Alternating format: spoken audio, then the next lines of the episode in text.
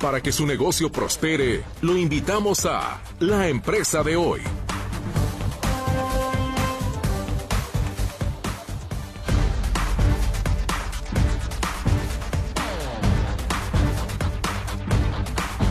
Muy buenas tardes, les saludo con muchísimo gusto a nombre de todo el equipo de la empresa de hoy. Espero que esté usted teniendo un muy buen miércoles y ojalá que también tenga la posibilidad de participar con nosotros. Hoy es miércoles 24 de enero de 2024. Ya estamos, digamos que más cercanos a la puerta de salida de este primer mes del año. ¿Y qué le parece si vamos precisamente con información relativa a la empresa y a la economía de la jornada de este miércoles? El peso mexicano se apreció contra el dólar estadounidense este día. La divisa local se benefició de un debilitamiento del billete verde y un mayor apetito por los activos de riesgo por la promesa de nuevos estímulos que podrían impulsar la economía china. El tipo de cambio terminó la jornada en 17.21 unidades por dólar comparado con un cierre de 17.31 unidades ayer, de acuerdo con información que proporciona el Banco de México. Este movimiento significó una ganancia de 10.51 centavos o 0.60%. La inflación en México sigue en aumento y en la primera quincena de enero se ubicó en 4.90% comparado con el 4.86% de la segunda quincena de diciembre, con lo que suma más de dos meses consecutivos a la alza revelan datos publicados por el INEGI. Durante la primera quincena de enero, el índice nacional de precios al consumidor mostró un avance de 0.49%. Con este dato, la inflación estuvo por encima de lo estimado por especialistas que pronosticaron una tasa de 4.78% anual. Y en la planta Audi de México, ubicada en el municipio de San José, Chiapa, estalló la huelga luego de que la empresa y el sindicato no se pusieron de acuerdo en las negociaciones de incremento al salario. A las 11 de la mañana de este miércoles se colocaron las banderas rojinegras, por lo que 4.159 basificados suspendieron labores y se dejarán de producir 750 unidades diarias. Y el presidente de la República, Andrés Manuel López Obrador, minimizó el llamado de Coparmex para que no desaparezcan los órganos autónomos, asegurando que este organismo está en favor de sus adversarios. No, lo de la Coparmex, pues están en su derecho. Ellos siempre han tenido una postura muy a favor del el PAN. Ni parecen, ni han sido, en sentido estricto, defensores de empresarios son como una especie de sector político del PAN, como era antes la CTM o la CNC. Por otro lado, dijo el presidente, eh, o consideró bueno, constructivo y provechoso el encuentro que sostuvo este martes con congresistas tejanos, aunque no quiso ahondar en los detalles de la conversación. Gracias por su compañía. En unos instantes más tendremos con nosotros al contador público César Morales del despacho Hermanos Vázquez Medina Contadores con un tema que seguramente puede ser de su interés. Y por supuesto, si usted tiene algo que consultar, ya sabe que también abrimos este espacio. Gracias por estarnos acompañando. Por cierto, mi compañera Berenice Flores estará encargada, como todas las tardes, de contestar sus llamadas telefónicas en el 33 38 13 15 15 y 33 38 13 14 21. El WhatsApp y el Telegram también están a sus órdenes en el 33 22 23 27 38. Mi compañero, eh, ay, Gerardo Huerta, ¿cómo estás? Es que vi también por acá Osvaldo. Está ahí en el control de audio y ante este micrófono le saluda su servidora Mercedes Altamirano. Pues vamos entonces a la pausa y ya volvemos.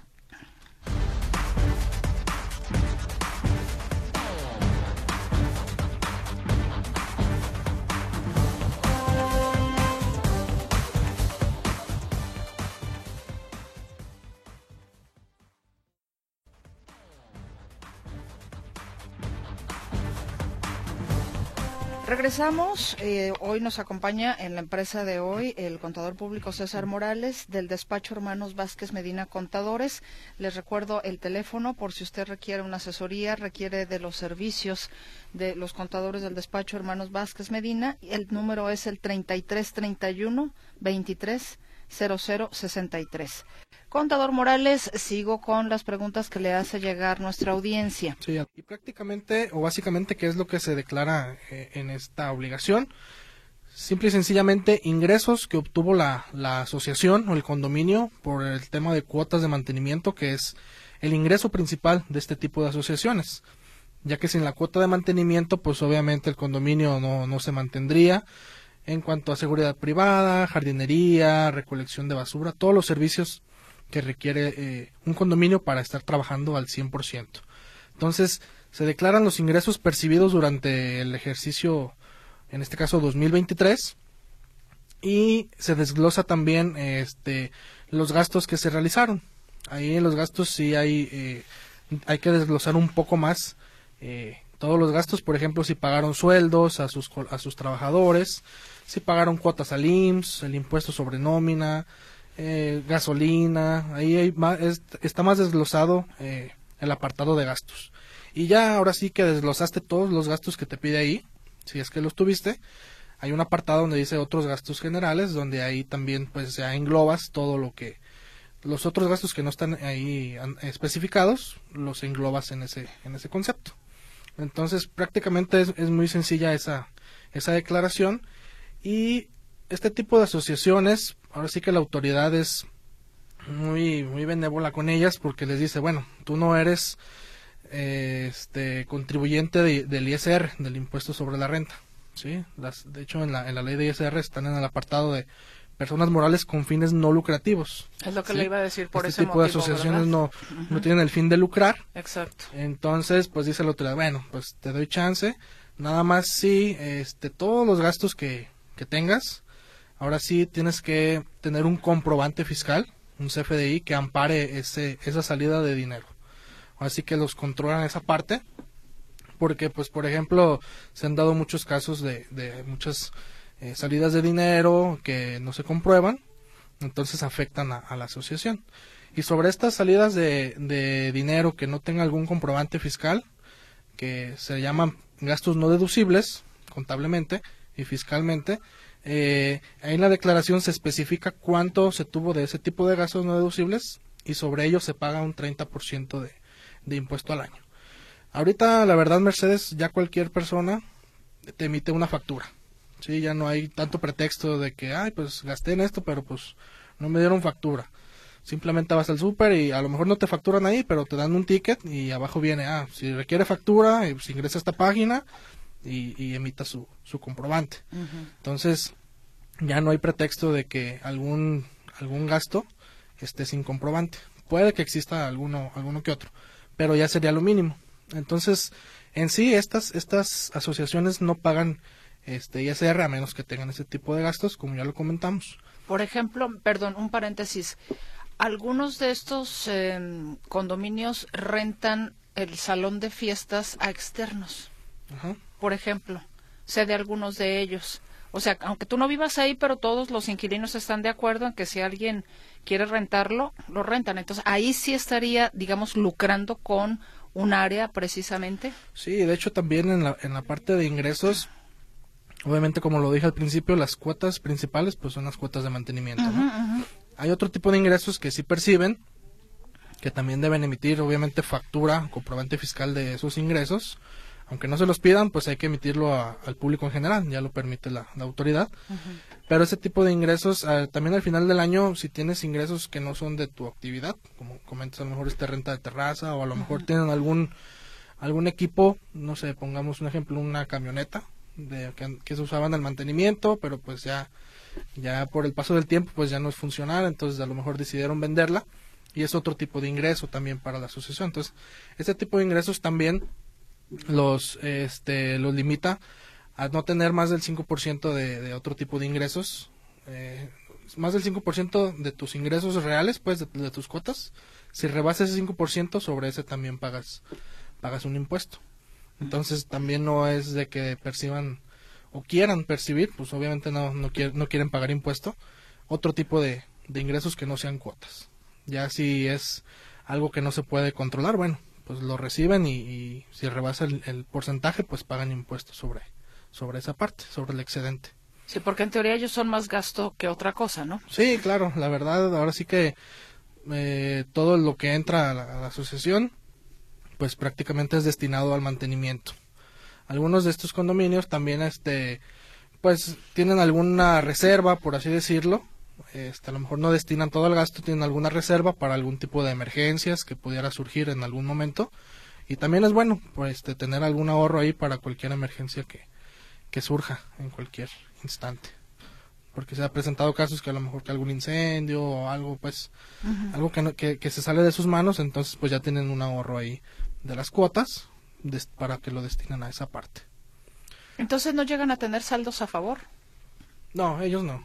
De plano. Sí, no, ellos Digo, por las características, ya con todo que lo, lo, que nos dice, pues entonces definitivamente no. Sí, prácticamente digo, lo que entra es, se destina al, al tema del mantenimiento y pues prácticamente esa es la naturaleza de este tipo de asociaciones. Como comentaba, mantener este al 100% y funcionando el, condominio, ¿sí? que no haya fallas para que ahora sí que los colonos estén viviendo plenamente en su en su condominio pagando pues su cuota de mantenimiento. Y son entonces personas morales. Sí, son personas morales, eh, nada más sin fin de lucro. Sin fin de lucro. A comparación de una SADCB o otro tipo de sociedades, que, que pues su fin sí es, sí es lucrar y al final del año pues obtienen alguna utilidad y sobre ella pagan el, el impuesto sobre la renta. Aquí es muy, muy distinto. Aquí te iba a comentar nada más lo que sí pagan mes a mes de impuesto son eh, las retenciones. Por ejemplo, si un condominio tiene trabajadores eh, dados de alta ahí a su cargo, eh, al momento de que se les paga su, su nómina, se les hace una retención de impuesto de ISR, sí, que prácticamente es la que nos retienen pues a todos los trabajadores. Entonces, lo único que hace esta la asociación es ser como un intermediario ante la autoridad, es decir, yo yo esta asociación le pago mi nómina a los trabajadores, pero les retengo el impuesto y nada más se lo entero al SAT. O sea, declaro, les, les pago el impuesto de mis trabajadores al SAT, soy el intermediario. O también, por ejemplo, puede que tengan algún proveedor que sea persona física este, y que en su factura vengan algunas retenciones de IVA o de ISR por la actividad, o también de este nuevo régimen del reciclo, que está obligado a retener el 1.25% de ISR en sus facturas. Entonces, ese tipo de retenciones, ya este, la asociación de igual forma es intermediario y nada más se entera y paga el impuesto al SAT. Básicamente serían como sus obligaciones este, fiscales de forma mensual. Y ya la declaración anual, como comentaba al principio, hay que presentarla más tarde el 15 de febrero del año siguiente al ejercicio que acaba de, de anteceder. En este caso, el 2023 se presenta el 15 de febrero del 2024. Si no se presenta, ¿qué sucede? ¿Cuál es la sanción para ese tipo de empresa?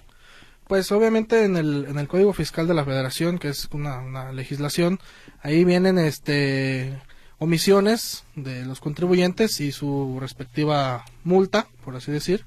Entonces, ahí pues obviamente primero es una invitación del SAT, este comentándote que pues que está pendiente de que presentes tu declaración. Ya en caso de que pues no lo hagas, ahora sí que ya te pueden imponer alguna alguna multa por por no por incumplimiento de, de presentar esta declaración. Ya eres acreedor a una multa. Bueno, ¿Queda ahí el tema o existe algo más? Digo, a reserva de lo que la audiencia un poquito más adelante nos quiera preguntar, pero queda, digamos, el tema ahí. Esto es en cuanto a tema fiscal. Ajá. Igual comentó, comentó algo de tema administrativo para las personas pues que viven en algún condominio, okay. que tengan el conocimiento de, de, de cómo se manejan, por ejemplo. Todas las personas que viven en un condominio y pagan cuota condominal, eh, pues están en, su derecho de solicitar algún comprobante fiscal por parte de la asociación, es decir, una factura por el pago de, mis cuotas, o en el caso de que no requieran este factura, la asociación tiene que emitir un comprobante fiscal, ya como lo comenté, al público en general. En este caso, la asociación tiene que amparar sus ingresos que percibe con comprobantes fiscales, como tal, como una empresa este, común. Tiene que emitir sus comprobantes. Y pues bueno, obviamente tiene que entregar informes dependiendo pues el condominio pero en nuestro caso lo que nos toca son informes mensuales sí la asociación debe informar a sus colonos cuánto ingreso se percibió eh, durante el mes eh, qué conceptos se percibieron de ingresos. Puede ser que cuotas, como lo comentaste, se rentó la terraza y recibimos cinco mil, diez mil pesos. Este, hubo recargos o intereses por, por falta de pago. Este, deben de aclarar todo lo que percibieron de ingresos, así como también en qué se gastaron eso que ingresó. ¿Sí? Ah, pues que pagamos la seguridad privada, pagamos este, el servicio de jardinería, recolección de basura. Al final de cuentas, este, es entregar cuentas claras a, los colonos de en qué se está invirtiendo, qué se está gastando su dinero. ¿Para qué? Para que no exista incertidumbre al rato de, de cuestionamientos de en qué se gasta el dinero, de, de pues no sé, que se están llevando, no sé, cualquier tipo de cosas. Cuentas claras. Sí, cuentas claras, amistades largas. Entonces, más que nada, entregar cuentas. Y pues a principios también de, de, de este año se hacen las asambleas generales ordinarias en los condominios.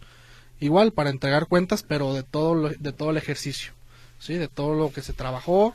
Si se tuvo algún proyecto en especial, en ocasiones se cobran cuotas extraordinarias, pero obviamente esto se debe, debe quedar asentado en la, en la asamblea general ordinaria, que es muy importante que se que se realice, porque es donde se llega a todos los acuerdos que se van a trabajar durante durante el año próximo y donde se muestra el presupuesto tanto de ingresos como de gastos a, a los condóminos. Entonces sí es muy importante que realicen su, su asamblea general ordinaria. Y también, este, pues bueno, recordar los, los puestos que se tienen en los tipos de asociaciones, que es como el presidente, el secretario, el tesorero, el vocal, comisario, todos, todos esos puestos, este, pues son honoríficos, no reciben ningún sueldo y en la asamblea se eligen obviamente pues a los mismos colonos. Entonces que también en su, en su asamblea se elija a estas a estas eh, que son la cabeza pues prácticamente o los responsables o representantes de este tipo de, de asociaciones. Ahora nos decía cerrando digamos quizás el tema insisto, a reserva de las preguntas que tenga la audiencia en unos instantes más que abramos micrófonos para ellos, nos hablaba de también, o quiere poner sobre la mesa, señor contador Morales, las últimas novedades fiscales. Sí, eh, bueno, también es eh, prácticamente sobre algunas fechas de, de vencimientos de obligaciones que se tienen en este año, prácticamente de, enero a abril, que son eh, las declaraciones anuales. Vamos a, a ver el tema de las anuales de, de personas físicas, hablar un poco de ellas para que las personas se vayan preparando en, en ese aspecto. Y pues hemos sido muy repetitivos en el tema de, de que los contribuyentes den de alta su buzón tributario. Pero somos repetitivos en esa parte, ¿por qué? Porque el SAT ya emitió un comunicado donde recuerda o invita nuevamente a todos los contribuyentes a que den de alta su buzón. ¿Qué es el buzón? Eh, Anteriormente iban las personas este, de forma física a tu domicilio y te dejaban un requerimiento. Ahorita ya no, ahorita ya todo es mediante el buzón eh, tributario. Ahí ya te, te mandan invitaciones de que presentes tus obligaciones, te mandan si tienes alguna multa, algún crédito fiscal, o sea, ya todo es informar mediante el buzón. Y es muy sencillo darse de alta.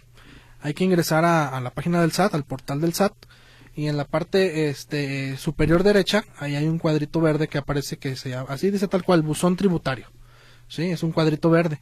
Hay que ingresar a ese a ese cuadrito y pues obviamente te va a pedir tu RFC tu contraseña y ya ingresando a, al buzón te va a pedir que pongas al menos al menos un correo electrónico. Puedes poner hasta cinco pero al menos debes de tener registrado un correo electrónico y ya pide un número un número telefónico. Este número telefónico no puede ser este, de casa, debe ser un teléfono celular, un teléfono móvil. ¿Por qué? Porque cuando tú registras el número telefónico, te va a llegar un mensaje de texto con un código. Este código tú lo debes de ingresar este, ahí ese apartado del buzón para que vean pues que eres tú y que estás dando de alta tu, tu buzón. De igual forma el correo debe ser un correo personal, Digo, pueden ser hasta cinco, a lo mejor puede ser el tuyo, el de tu mamá, el de tu papá, el de la novia o el del contador, ¿no? También para que esté enterado. Este, porque a veces muchos, ay, pues, este, ya me di de alta, pero ponen el correo de otra persona y ni siquiera se dan cuenta. Entonces, al correo que pongas te va a llegar un link donde tienes tú que ingresar y te va a decir ya tu buzón este ha sido activado. Entonces es muy importante, importante que pongan sus datos reales, no hay que tenerle miedo así que al SAT, si todo está bien, pues no hay ningún problema. Es una obligación que se debe cumplir. Entonces, muy importante que todos ya tengan dado de alta su, su buzón tributario. Señor contador, ¿qué ahorita acabo de abrir, poner la página precisamente como para tratar de seguir su ilustración, su guía, y una típica, eh, pide, pide, el RFC y luego la contraseña. Dices, yo ni me acuerdo. Sí, muy importante también. Sí, no, porque inclusive aquí te pregunta, ¿olvidaste tu contraseña? Si aún no cuentas con tu contraseña, obténla aquí. Si aún no cuentas con tu e-firma portable, obténla aquí. Y a veces, o la gente no se acuerda si la tengo o no la tengo, o si la tengo pero no me acuerdo cuál era. hay, hay, muchas personas, como bien comentas, que se dieron de alta en su momento, dejaron de hacer sus actividades que tenían, eh, actividades fiscales, todo eso, y ya se les venció la fiel, ya la contraseña la perdieron. O sea, todas esas personas que ya realmente ya no tienen datos, o sea, que no recuerdan ni tienen datos, ahí sí es recomendable ir directamente al SAT, no, no ocupan cita, ahí los atienden y los asesoran eh, en esa parte. Pero si tienes firma electrónica que se te venció eh, menos de hace un año, o tienes este contraseña y quieres cambiarla, hay una aplicación que se llama SAT ID, ¿sí? Así tal cual hay que ponerle en, el navegador, SAT ID, y en, esa, en ese aplicativo puedes este, generar o cambiar tu contraseña, tu clave SIEC. Siempre y cuando te acuerdes de la primera. sí, ajá. o bueno, hay que generarla. O generarla. Sí, ah, puedes hacer una nueva. Generar o, o cambiar tu contraseña renovar tu firma electrónica, como lo comentaba, si tiene menos de un año de vencimiento, o eh, solicitar tu constancia de situación fiscal, que ahorita pues prácticamente ya si vas a un, a, un empleo ya te piden tu constancia. Entonces nada más sí es medio, medio raro porque te pide que, que hagas un, que te grabes diciendo hay una frase que te pone el SAT, y este, ya mucha gente pues se cohibe o dice, ay, esto está muy raro, mejor van directamente. Pero no, o sea, sí funciona y a más tardar en, de 3 a 5 días hábiles ya tienes tu si pides tu constancia pues ya te la te la mandan tu renovación de fiel o tu contraseña para que no vayan este, directamente al SAT lo pueden hacer por medio del SAT ID bueno, vamos a ir a donde sí tenemos que ir, señor contador, es a la pausa comercial. y ya regresamos con más aquí a la empresa de hoy.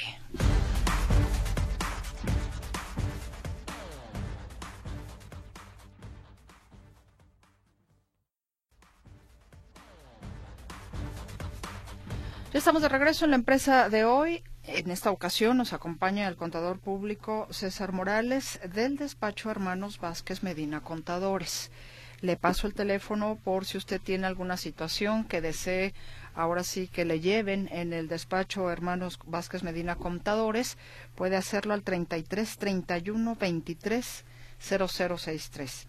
33 31 23 0063 y también señor contador tienen ustedes una página en internet por favor sí Mercedes la comento es www.vasquez eh, ambas con z .com.mx es nuestra página web perfecto muy sencilla www.vasquez.com.mx correcto Perfecto. Y bueno, antes de pasar con las preguntas que tiene por aquí eh, para usted la audiencia, también va a considerar unos puntos o unos puntos a considerar en el anual de las personas físicas.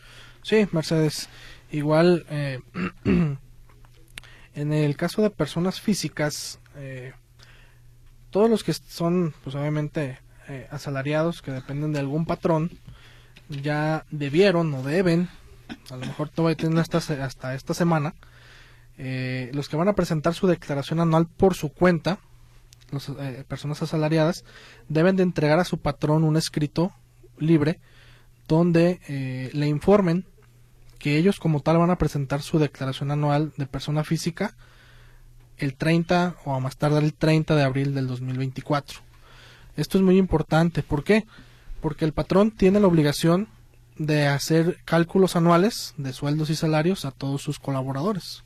Es decir, suman todas las percepciones que, que, tuvieron sus colaboradores durante todo el ejercicio. Tenemos percepciones grabadas y exentas. Eh, obviamente para la determinación de impuesto nada más consideramos las grabadas. Y sobre esas percepciones grabadas se hace un cálculo de, pues, obviamente, de impuestos y al final puede que resulte que durante todo el año eh, el patrón le estuvo reteniendo eh, impuesto de más al colaborador.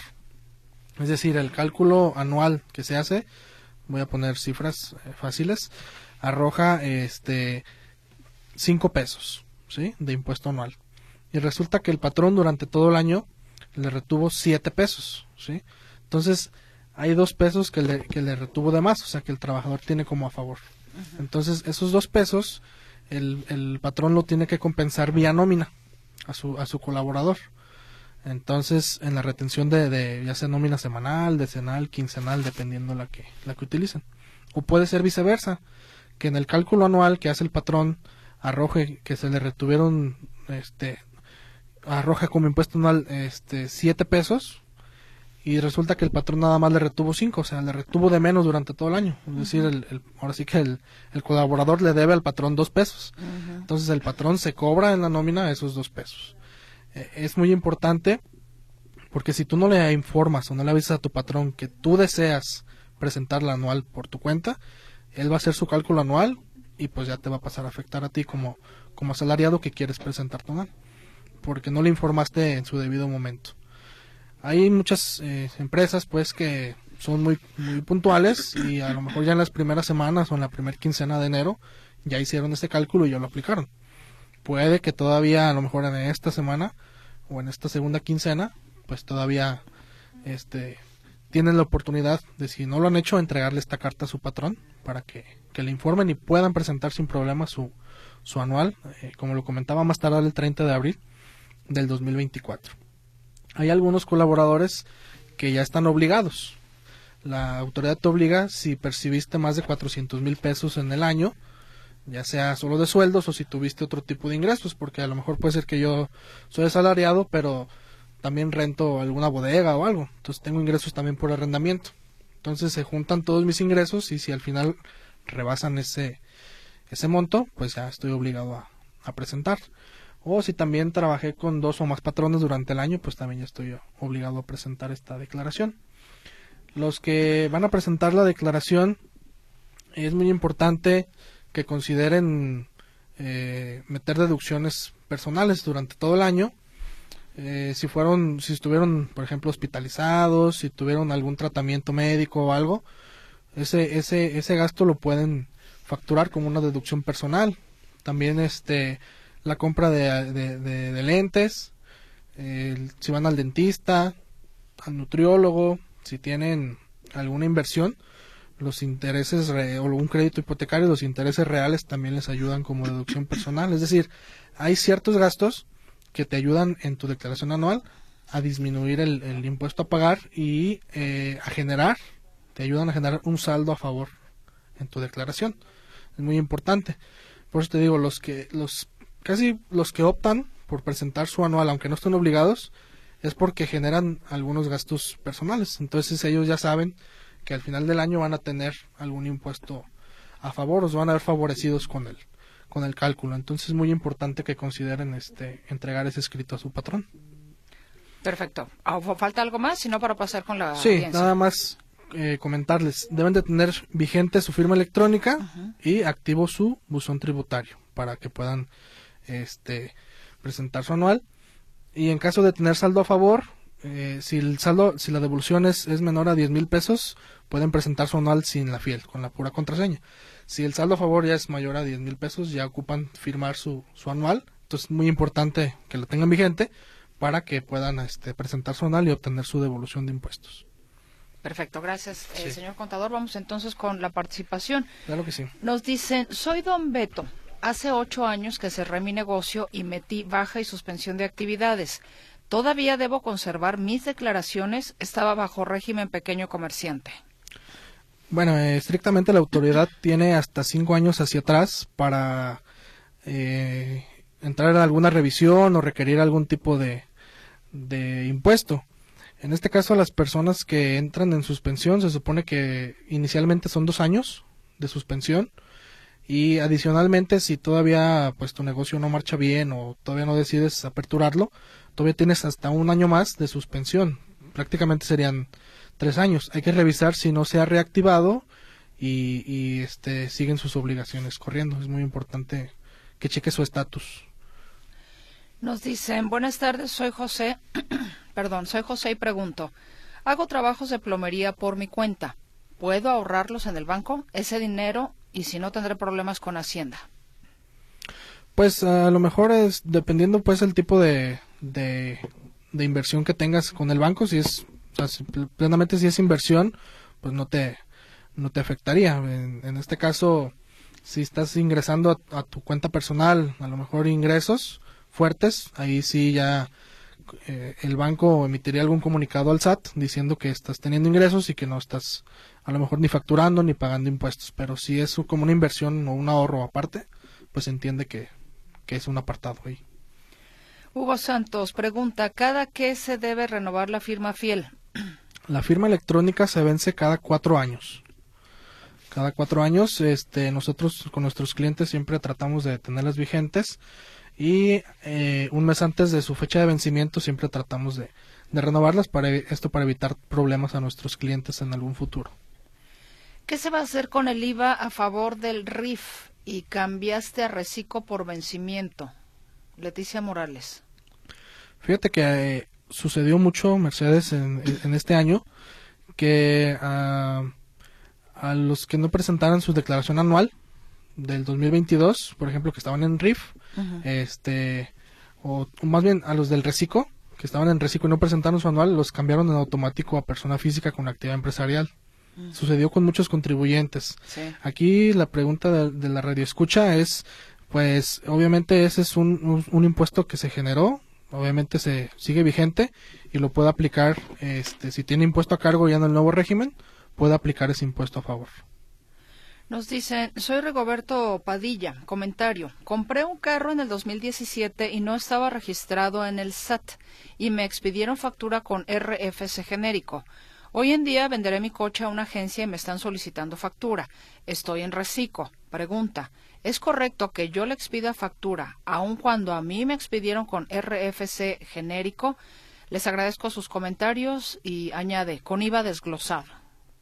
Sí, por lo regular las ah, agencias o pues agencias de autos o de seminuevos siempre requieren este factura a ellos para tener obviamente para protegerse y al momento de ellos vender el vehículo tener un antecedente de, de factura. Igual pues él puede entregar la factura que en su momento se le emitió a, RFC genérico porque me imagino pues que no tiene ninguna actividad empresarial, que, que solamente lo compró para uso personal, pero pues eh, hay que hacer que igual que, que nos, nos puede llamar para asesorarlo y apoyarlo con pues igual con la factura que le están solicitando, ver si, si, si lo podemos apoyar en esa parte. Y precisamente les recuerdo el teléfono de el despacho Hermanos Vázquez Medina Contadores 33 31 23 00 63. 33 31 23 00 63 por si usted requiere los servicios del despacho Hermanos Vázquez Medina Contadores o puede ingresar también a su página en internet www.vázquez las dos con z, Repito la página en internet www.vasquez.com.mx. Tengo más participación, solo que también tenemos que hacer una pausa comercial.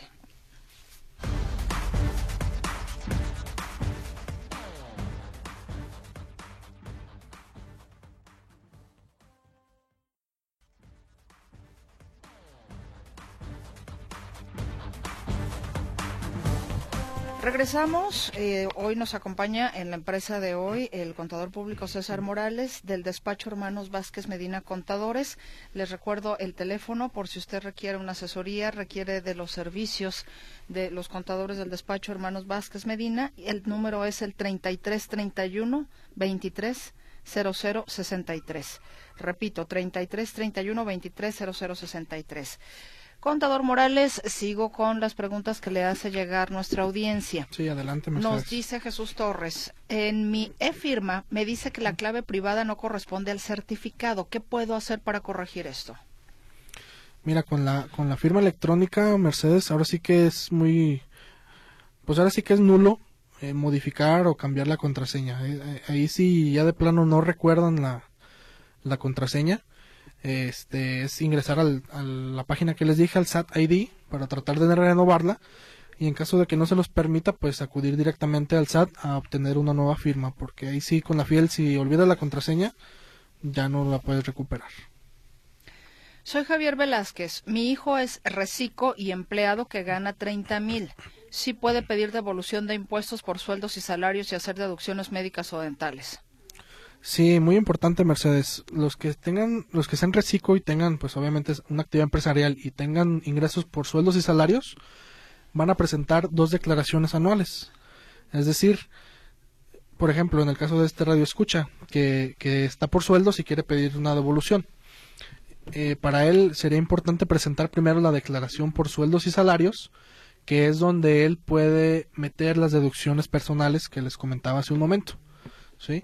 Entonces ahí si se va a favorecer y va a tener un saldo a favor, sin problema. Y, en el reciclo, ahí no puede meter deducciones personales, ahí es su declaración anual. Y en caso de que, le, de que tenga impuesto a cargo, puede usar el saldo a favor de la primera declaración que usó, que, que presentó de sueldos. Si no la quiere utilizar, pues piden devolución la de sueldos y pagan la del reciclo. Pero sí se deben presentar dos declaraciones por separado.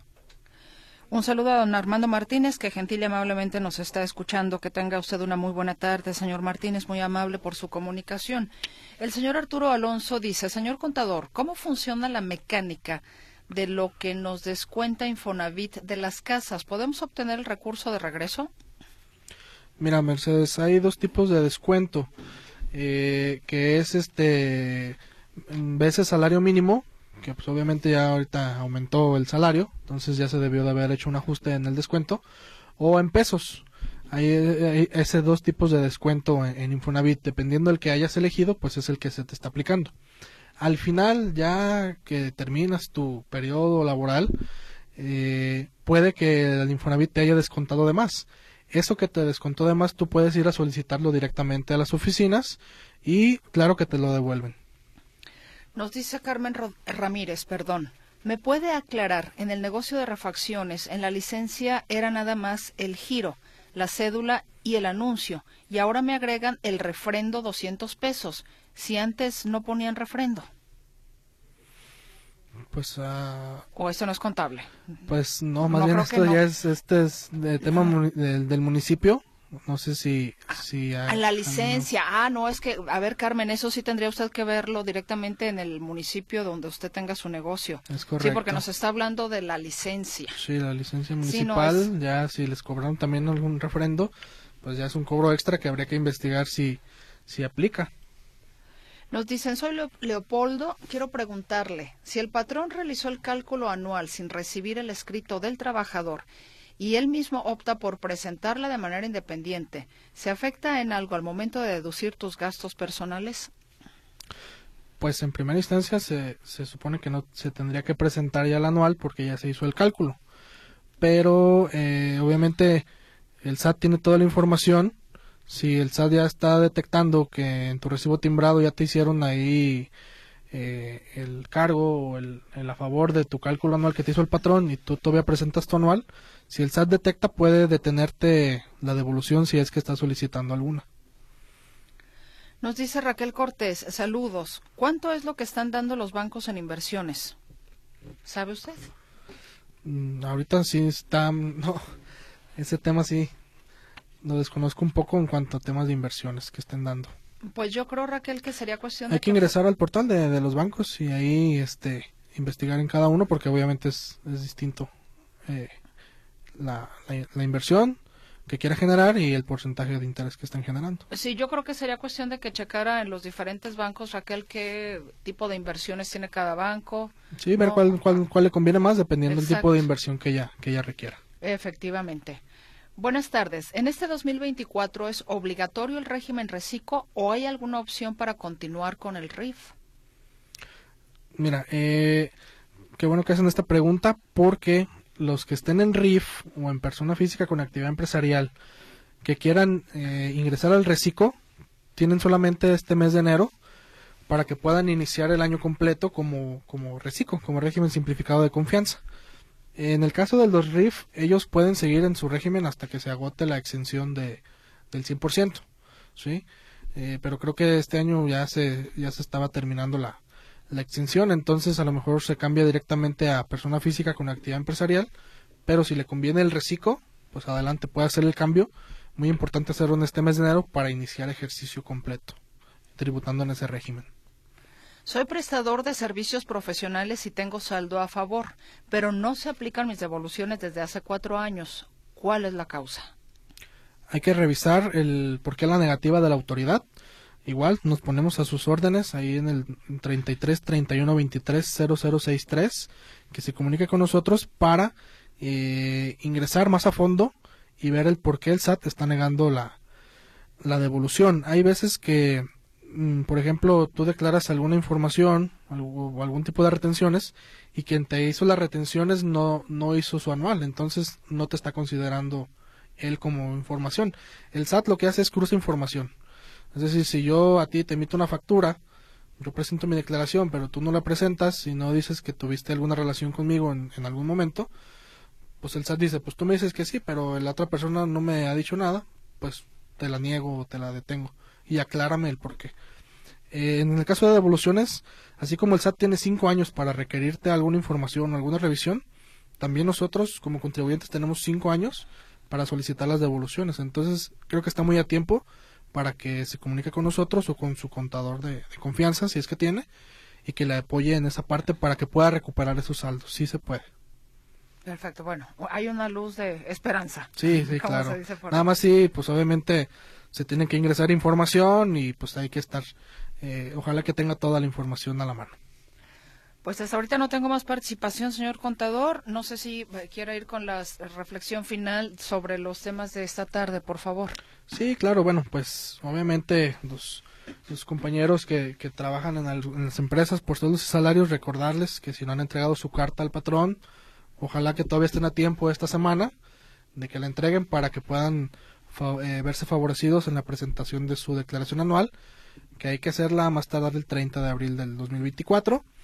Las personas pues que vivan en condominios, que estén muy al pendiente de la información que entregan sus administradores, la administración del condominio, que vean que les entreguen información mensual, eh, este, que todo esté claro y que estén atentos a que presenten también pues la declaración anual del condominio. O sea, pueden ir a solicitar información a la administración para ver que están viviendo en un condominio donde todo está llevándose al 100%. Me llegó una participación más. Adelante.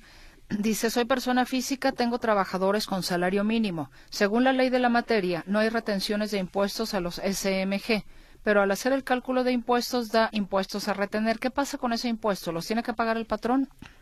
No, mira, Mercedes, este, de hecho, pues obviamente nosotros también hemos estado haciendo los, estos cálculos de, pues de los trabajadores de nuestros contribuyentes y en el caso de nosotros nos estamos basando en el, en el artículo 90 de la Ley Federal del Trabajo, igual para que le dé una, una leída, y el artículo 96 de la ISR donde como bien comenta no hay retención o no se debe hacer retención a personas que están registradas con el salario mínimo. Entonces lo que nosotros estamos haciendo es eh, pues hacer el cálculo correspondiente, pero si tiene retención no la estamos considerando. Soy Sergio Quesada, soy vía salariado de 450 mil pesos anual e interés bancario. Quiero vender mi carro en 70 mil pesos. ¿Debo declararlo? ¿Puedo meter ese pago a mi cuenta bancaria? Sí, sin problema. O sea, puede, puede hacer la venta. Nada más ahí sí, este, pues a lo mejor declarar como un dato informativo esa, ese ingreso. Para pedir devolución de impuestos, ¿son válidas las facturas de consultas médicas, psicológicas, dentistas, medicinas y lo del pago del crédito hipotecario Infonavit, gastos en mascotas y donde me expedirán las facturas y donde me expedirán las facturas cobrarán algún porcentaje de lo que pague en total. Mi hijo gana más de 30 mil pesos mensuales. Es solo ¿qué? ¿Ves solo una declaración de impuestos o petición de devolución de impuestos? Gracias, soy Marcela González. Bueno, pues sí, como bien comenta, todos, todos esos, esos servicios, este, puede solicitar su factura, nada más tiene que estar pagada mediante transferencia, cheque o tarjeta, ya sea de crédito o débito. Si está pagada en efectivo, no entra como deducción personal. Y el uso del CFDI o de la factura debe ser eh, de 01 que es el, el uso de las deducciones personales y dependiendo lo que esté adquiriendo. Por ejemplo si va al hospital es D01 gastos este, médicos dentales u hospitalarios por ejemplo entonces, que nada más que revise bien que sus FDI estén bien elaborados y no le deben cobrar ningún porcentaje más por la emisión de su factura. A ver, aquí rápidamente la persona que dice que mm, en cuatro años no le han aplicado las devoluciones, dice, yo le facturo al ejército mexicano y no me quieren expedir constancia de retenciones, por eso no me hacen las devoluciones. Pues eh, que se acerque con nosotros y nosotros lo acercamos directamente a Prodecon, que es el, la defensa del contribuyente, o este alguno de, algún abogado fiscalista que pueda apoyarnos en esa parte. Una rápida, para una persona reciclo es necesario tener a un contador? Claro que sí. Sí, bueno, ya nos vamos. Contador César Morales del despacho Hermanos Vázquez Medina Contadores, gracias, hasta la próxima. Muchas gracias, Mercedes, saludos. Y les recuerdo el teléfono 33 31 23 00 63. Gracias, hasta la próxima.